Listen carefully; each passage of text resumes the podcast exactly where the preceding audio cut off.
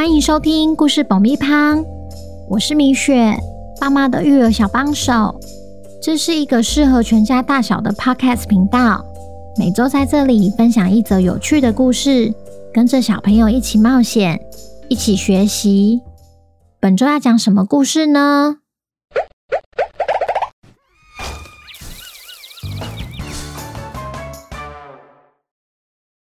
听故事前，请先订阅故事爆米花的频道，这样每周就能准时收听精彩的故事哦。如果你在 Apple Podcast 或 Spotify 上收听的话，请帮我们留五星评价，也推广给身边的亲朋好友们。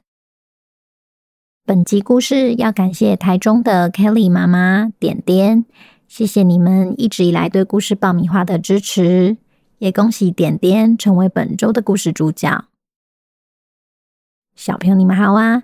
今天我们要来听听破案专家汪汪侦探寻找重要线索的故事。与怪盗喵一同前往地下城堡的福奇，才一开始就遇到了第一个挑战，他究竟能不能顺利克服呢？本周的故事叫《害怕的东西》，作者米雪。准备好爆米花了吗？那我们开始吧。福奇失踪的隔天。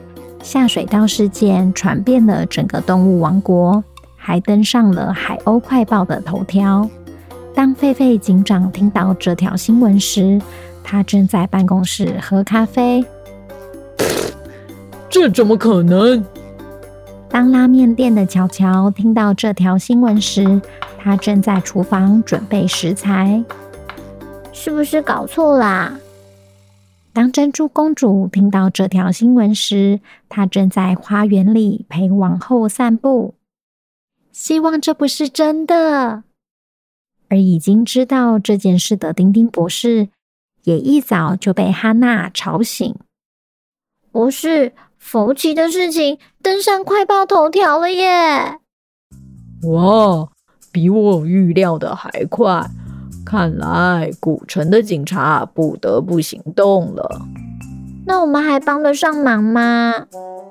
我们得赶快改善追踪器的信号强度，至少要让莱西有办法追踪福奇的位置。不过，不过什么？大蛇打造出机器人这件事让我挺担心的。我得出去一趟，汉娜。那追踪器的升级就交给你喽。哎，不是，你要去哪？我要去见一位朋友。此时，位在地下城的福奇为了跟上怪盗喵的脚步，卖力的向前跑，但速度实在差太多了。就在他们进入了城门后，怪盗喵的身影就此消失在人群里。这里虽然被称作地下城堡，却没有华丽的装饰和漂亮的景色，仅有灰灰的房子和醒目的霓虹灯，反而像是一个用来避难的碉堡。走进城门的福奇，发现沿路聚集了很多人，大家都戴上了面具，随着欢乐的音乐尽情的跳舞。没有戴面具的他显得有点格格不入，他只好随性找了一家店，避开街道上的人群。当福奇要坐下来时，他才意识到那是一家奶昔店。老板说：“你看起来不像地下城的居民，你是金币猎人吗？”“不是。”那你是商人吗？也不是，我是侦探。哇，还真是稀客！我住这里那么久，还第一次遇到侦探。看你想喝什么，今天让我请客吧。诶，但你的菜单上只有两个选项诶。对呀，看你要黑旋风还是白云朵。它们差在哪？一个有巧克力，一个没有。干嘛不直接说巧克力奶昔就好？我要巧克力的。好，马上来。福奇转过头看看四周，奶昔店里只有零星几位客人和正在准备钢琴演奏的女孩。福奇问老板：“为什么大家都戴着面具聚集在外面啊？”那是我们这里庆祝万圣节的方式。原来今天是万圣节哦，待到都忘了时间了。当老板递给福奇奶昔的时候，旁边传来优雅的钢琴旋律。福奇又忍不住问了老板：“如果要庆祝万圣节，他不是应该要弹一些比较轻快的音乐吗？”你说点点哦。因为今天除了是万圣节，也是居民们移居到地下城的十周年。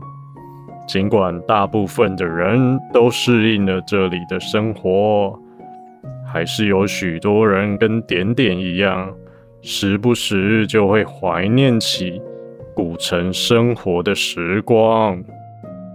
你们不是随时都可以上去吗？侦探先生，你有害怕的东西吗？当然有啊，我最怕肚子饿。但这跟上去古城有什么关系？哦哦哦哦，还真是幸福啊！饿肚子对这里的居民来说只是小事，我们反而害怕的是被遗忘。自从我们选择追随大蛇公爵后，就不再被地上的家人朋友接受了。福奇听了老板的一番话后，突然想起摩斯公爵小说里的罗伯家族，也喜欢凝聚民众来壮大自己。他心想：大蛇公爵果然不简单，居民竟然可以为了他放弃原来的生活。看来我必须小心一点，不能轻易说出来这里的目的。这时，钢琴声突然停了下来。原本还在弹琴的点点，转眼间昏倒在地上。老板和福奇赶紧上前关心，只见点点脸色发白，还不停冒冷汗。福奇说：“难道是吃坏了肚子？”他刚刚吃了什么？他刚刚只喝了一杯黑旋风。啊！就这样，福奇尽管跟丢了怪盗喵，还是顺利抵达神秘的地下城。就在他以为这段冒险要开始顺利的时候，他发现点点可能是因为喝了奶昔才昏过去。福奇。我看到机器人里面装着一箱一箱的东西。王国里谁敢作乱，就别怪汪汪侦探。下集汪汪侦探又会解开什么谜题呢？小朋友，汪汪侦探在万圣节过后终于回来了。休息了一个月后，希望你们没有忘记福奇和莱西。如果你喜欢汪汪侦探的话，记得要天天收听。